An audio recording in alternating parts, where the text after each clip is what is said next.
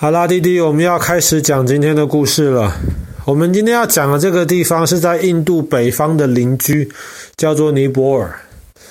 尼泊尔这个地方呢，其实它跟印度很多地方其实感觉上很像，可是很多地方尼泊尔跟印度有很明显的差别。最大的一个差别就是，印度绝大多数的人是信奉印度教。可是尼泊尔跟斯里兰卡一样，绝大多数的人是信奉佛教。那么我们之前讲印度的时候，讲到这个释迦牟尼悟道的地方，那个摩诃菩提寺。那么虽然释迦牟尼他人生当中很大的时间，很大一段时间，很多故事都发生在印度。但是，当你跟尼泊尔人这样讲的时候，他一定会提醒你说：“你不要忘记，释迦牟尼是在哪里出生的呢？他其实是在尼泊尔出生的。那么，我们今天要讲的这个地方叫做蓝皮尼。那么，它是世界文化遗产，它也是整个尼泊尔可以说是最受重视的一个地方。”因为呢，它不但是这个佛教的一个圣地，那么它也是释迦牟尼出生的地方。那么释迦牟尼在创立佛教之前，他其实是一个王子。当时他的这个国家就在尼泊尔，然后跟今天印度北边的一个地方，不是很大的一个国家。那么之前他的名字其实被称呼为悉达多太子，因为他接下来将来本来是有机会要继承王位的。那么这个悉达多太子的妈妈其实跟他爸爸的关系很好，但是他妈妈常常非常苦恼。为什么他妈妈在苦恼呢？因为在那个时候，他妈妈都生不出孩子。他爸爸是国王啊，他妈妈皇后，可是却没有办法帮国王生一个孩子来继承这个国王的位置。那么在古代，这个是非常糟糕的一件事情，所以他妈妈其实压力很大，心情就不是很好。但是有一天晚上呢，他妈妈就晚上睡觉的时候做梦，他做了四个梦。那第一个梦是他梦到了一只有六个象牙的白象，那么在天空中飞飞飞，忽然就飞进他妈妈的肚子里面去了。这是第一个梦。那第二个梦呢？是他妈妈梦到自己忽然好像就飞起来了，飞梦，他妈妈就梦到自己爬到了一个很高很高的山上面。那第四个梦。他妈妈就梦到了，有好好多人在围着他妈妈，然后再跪下来拜他。他妈妈就觉得很奇怪，就搞不清楚这四个梦是什么意思。但是呢，过了没有多久，他妈妈发现，哎，她真的怀孕了。他肚子里面真的有小宝了，这让他妈妈非常非常开心，因为他妈妈之前最大的压力就是没有办法帮国王生出一个孩子，能够成为继承人。那么，当他妈妈怀了小宝宝之后，就跟其他正常的妈妈一样，怀胎很辛苦。可是时间差不多到了，小宝宝准备好了，这个小宝宝要出生的时候呢，嗯。在小宝宝出生之前，他妈妈就觉得应该要去，可能孩子要出生了，应该要先去稍微洗一下，把自己的身体洗个澡，在池子里面能够让自己干干净净的，这样子比较舒服。他妈妈就在池子里面洗了一个澡，洗完一个澡之后，不知道为什么，他妈妈忽然就发现，哎，小宝宝准备要出生了。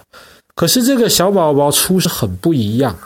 为什么？因为照着佛经里面记载，这个小宝宝出生之后马上就会走路。像弟弟跟哥哥大概都是一岁左右的时候才会走路，你们会爬，后来才开始走路。但是释迦牟尼一出生的时候他就走路，然后呢，他一只手指着天上，一只手指着地上，说了一句话，说：“天上地下唯我独尊。”那么刚出生的这个小宝宝讲了这一句很惊世骇俗的话。那么后来这些佛教徒就知道，原来释迦牟尼是不管什么样的之前之后会碰到的这些灾难，在天上的、在人间的、在地下的这些灾难呢，其实释迦牟尼都已经完完全全通过了。所以在天上地下呢，好像找不到比他一个厉害的一个人，所以他才这么说：“天上地下唯我独尊。”那么这个时候呢，天上就有九只龙。下来，然后龙就喷水，然后在池子里面让释迦牟尼洗澡。那么这个小宝宝出生，就是伴随着这些非常神奇的一些事情。那么后来的故事，我们之前讲到那个摩诃次的时候，我们就讲过了。后来释迦牟尼本来是该继承国王的位置的，但是他后来就选择走上了这个参悟人生道理的这条路，后来就创立了佛教。那么刚刚讲的这些事情呢，当然这些是佛经上面的记载。那么其实，在很久以前，比方说。当时阿育王的这个时候，那么我们从古书里面知道，阿育王当时统一了基本上整个印度的地方。他本来是一个作恶多端的一个人，因为毕竟你要打仗，你其实会伤害到很多人的性命。但是后来阿育王认识、接受了这个释迦牟尼的佛教之后，他就完完全全变了一个人。后来呢，有一天他就到一个地方去参观，这个地方就是蓝毗尼，就是释迦牟尼出生的这个地方。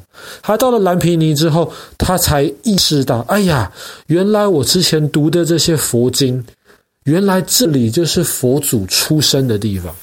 所以后来释迦牟尼，呃，不是，后来这个阿育王就决定在蓝毗尼这个地方建立一根柱子。那么这根柱子上面就是写说：“哎呀，原来这里就是释迦牟尼出生的地方。”他今天才知道。那么从现在开始，在这个地方的人基本上是不用缴税，然后他们只要把他们收入的八分之一交出来，国家就可以了。为了就是纪念这个神圣的地方，原来就是佛祖出生的地方。那么其实这个阿育王的这根柱子。其实从古书上面大家都知道，可是没有人真的把它挖出来。那么是大概到一百五十年前左右的时候，那个时候有考古学家，他们就在研究。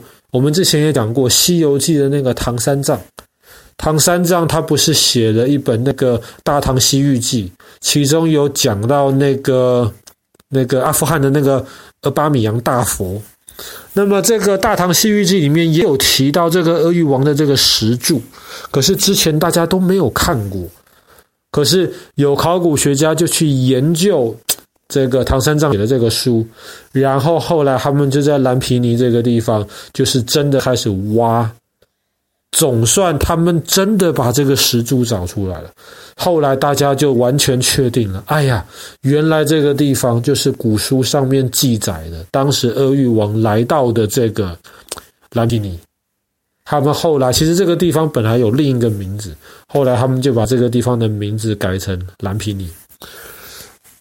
那么当然这是释迦牟尼出生的地方，所以对于佛教徒而言，这个是非常非常重要的一个地方。那么后来，他们就沿着这个蓝皮尼中间有一条河啊，有一条运河，他们就沿着这个运河的周围，就开始盖了很多很多的这个寺庙。那么其中运河一边有那种南传佛教这种大乘佛教的这样子的寺庙，然后另一边有这个密宗藏传佛教的这些寺庙，这两个是最大的。然后除了这两个地方之外呢，在蓝毗尼这里面，其实有大大小小四十几所寺庙，因为不同宗派的佛教都希望能够在那边建立一个地方，能够更好的让他们宗派的和尚能够到这边来学习这些佛教的经典。所以在蓝毗尼这个地方，其实占地非常宽广，而且。连这个传说当中佛祖当时出生的这个确定的地方，以及当时这个佛祖的妈妈他生佛祖之前洗的这个澡，跟佛祖出生之后洗的这个第一个澡，都是在这个池子里面。那么这些地方其实都被确定出来。然后在那里面，因为佛教徒认为这边非常神圣，所以在里面其实除了佛寺之外，其他什么都没有，没有餐厅，没有旅馆，没有这些其他乱七八糟为了这些服务而观光客。然后来影响了这边佛教氛围的这样子的设施，完全都没有。那么很多佛教徒也以有生之年能够到蓝毗尼这个地方去参拜释迦牟尼出生之处，而觉得非常的荣幸。好啦，那么我们今天的故事就讲到这边。尼泊尔可以说最重要的这个世界文化遗产，也是释迦牟尼的出生地蓝毗尼。